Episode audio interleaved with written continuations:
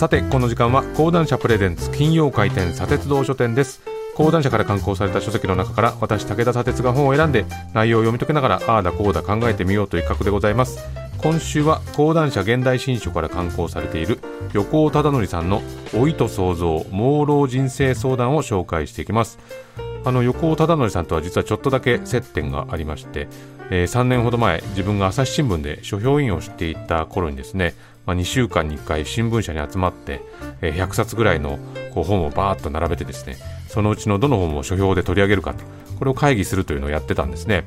まあ、横尾さん長年書評委員担当されていて時折会議にもいらっしゃって、まあ、僕はもう心の中でわあ横尾忠則だと静かに興奮をしていたんですがこの書評委員会っていうのはあらかじめこの本に興味があるっていうのをチェックしておいてですねそれを係の人に渡してでそれで手を挙げた人が複数いたらこうどの人がどの本を担当するのがいいのかっていうのを話し合っていく流れなんですけども僕はあの割とあれもこれもってな感じで多めに本をチェックしていくんでよく他の書あの書評員と候補がかぶってたんですけどね一度だけあの、えっと、この本を選んでるのは横尾さんと武田さんですっていう風になった時があって、まあ、横尾さんはあんまりこう何冊も選ばないんでこれやばいっていう風になってまあ、比較的ですね日頃落ち着いてると言われる自分ももう間髪入れずここはここは横さんでっていう言おうとしてちょっと声が上ずってしまったという記憶がありますけども、まあ、今のところ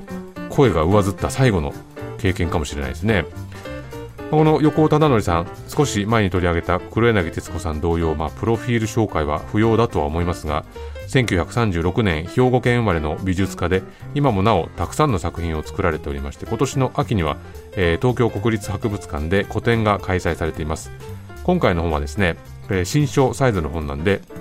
えー、サブタイトルにもで、まあ、人生相談の本でありながら作品集でもあるというこの本としての流れに引き込まれますね。帯にはですね異次元なのに腑に落ちる唯一無二の人生相談というふうに書いてありますけれどもこの横尾さんの眼差しの何が面白いって、まあ、この相談にそのまま答えるんじゃなくて迂回をしながら、まあ、時には諦めながら答えてるような答えてないようなところに持っていくというところにありますね。いわゆるこうズバリ答えますっていうことではなくて、えー、質問を引き受けた上で自由に飛び立っていく感じの言葉っていうのを実に面白く浴びることができます。タイトルに老いと想像というふうにあるようにえ現在87歳の自分自身が老いっていうものとどういうふうに向き合っているのかそしてそれでもなお作ることをやめないのは何でなのかこの辺りの話が繰り返し出てくるんですね。ちなみに想像というのはクリエイティブの方の想像ですけれども、まあ、1ページ目からですねこういうふうに書いてあります。人様の人生相談に乗って答える資格なんてありません。だからそれぞれの相談に僕なりに回答しつつも結局は考え方は人それぞれです。ご自分の気分で決めてくださいというのが最終的な答えとなっています。流れずに滞った水はその場でじわじわ腐ってきます。悩みも同じです。悩みとは心の中に溜まってできた檻のようなものでそれを吐き出せば悩みの大部分は解決します。ですから僕の役割はある種の無責任さを持ちながら人の悩みという汚染物を書き出して流してあげることでした。こういうふうに書いたんですねまあ、自分で決めてくださいと。こっちは無責任です。まあ、答えますけどねっていうスタンスが、まあ、なんだかとっても清々しいものがありますけれども、そして横尾さんは相談に対して何度かですね、これはまだ自分でも解決していない問題だっていうふうにしっかりと認めながら、なんで解決していないのかっていうのを書いていくと。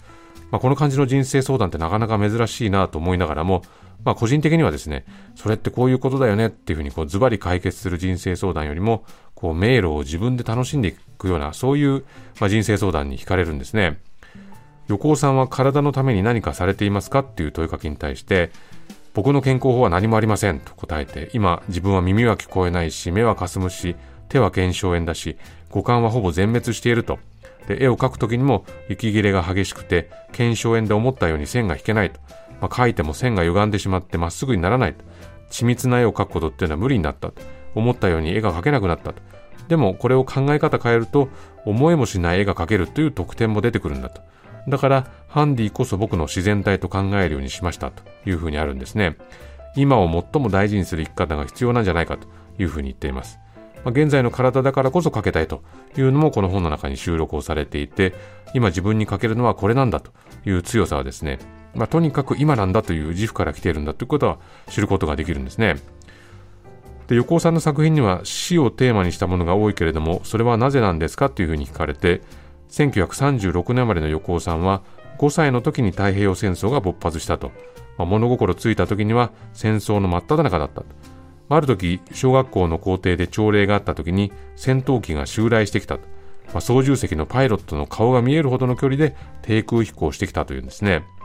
でその時に横尾さんは死というのを強烈に意識したと、まあ、やがて日本が強いっていうようなことを言ってるスローガンなんていうのが嘘だってことが分かってくる。まあ、子供の頃から自分には常に死の意識があるんだというふうに言うんですね。でいつの間にか死は特別なものではないっていう考え方がご自身のこう体に植え付けられていってでも死を思うっていうことは生きる生を思うってことでもあると、ま、その結果死の側に立つことによって死の恐怖を乗り越えられるんじゃないかと。死というのを日常化することで恐怖から逃れられるんじゃないかというふうに考えたそうなんですね。まあ、そういったことっていうのは自分にとって大切な人がいなくなった時にも同じように考えることができる誕生した瞬間から死に向かうのが生命であるんだ命であるんだというふうに語るんですねあるいは孤独が怖いですとどうすればいいでしょうかという相談に対しては孤独が怖いとおっしゃる意味がよくわかりませんというふうに答えた後にこういうふうに言うんですね僕は孤独を想像する。これもまたクリエイティブの方の想像ですが、孤独を想像することによって孤独を楽しめばいいと思います。孤独は想像の原点です。孤独ゆえに創造的な人生が送れるのです。誰が一体孤独は恐れるもの、避けるべきものと決めたのでしょうか。そう決めつけた人は孤独が何たるかを知らない人です。真っ暗闇の中に一人ポツンと立っているのが孤独ではないのです。孤独の前には巨大な光り輝く太陽があるのです。その太陽は未来と創造の美の象徴なのですというふうに書いてるんですね、まあ、そのたしなみ方のヒントとして人間がこの世で行う全てが遊びを源泉にして成立しているのですと。さあ残された人生を目いっぱい遊んでくださいと。いうふうに書かれています、まあ、とにかく横尾さんは今を考えるべきだということを繰り返していて例えば自分の職業が10年後20年後になくなるのではないかと不安ですという相談に対して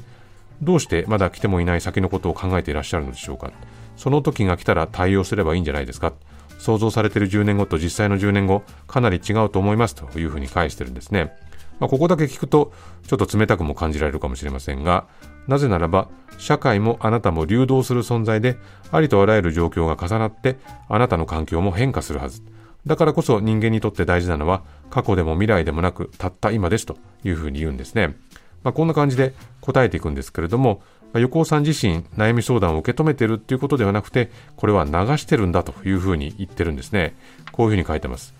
僕は自分の外に出したもののことはすぐに忘れてしまいます。絵なんて一筆書くことに忘れてしまいます。実はもうすでにどんな人生相談がありどんな回答をしたのかも忘れてしまっています。だからこそ僕は精神的に健康でいられるのかもしれません、まあ、自分は無責任なんだと。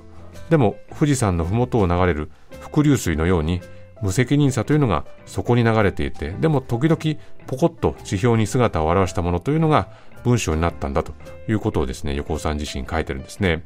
なので悩みというのは停滞しているっていうことではなくて実は流れていくもんなんじゃないかと。こういうふうに横尾さんは繰り返し書かれているんですけれども、まあ、停滞しているんではなくて流れていくもんなんだこの考え方とですね向き合うとまあ今いろんな自分の中にある悩みのようなもの、こういうものがですね、こう動き出す感じっていうのがするんですね。まあ年末年始、まあ皆さんいろんな本を読まれる機会も増えるとは思いますけれども、この横尾さんのね、人生相談、答えてるような答えてないような、でもどこかに流れて連れてってくれるような人生相談、ぜひ年末年始に読んでほしいなというふうに思っております。えー、今週はこの辺りでございます。えー、今年もですねいろんな講談社の本をこのコーナーで紹介してきましたけれども砂鉄道書店はポッドキャストでも配信しておりますのでぜひ年末年始のお休みに聞き逃した回気になる本の回など改めて聞いてもらえたら嬉しいです。以上金曜開店砂鉄道書店でした。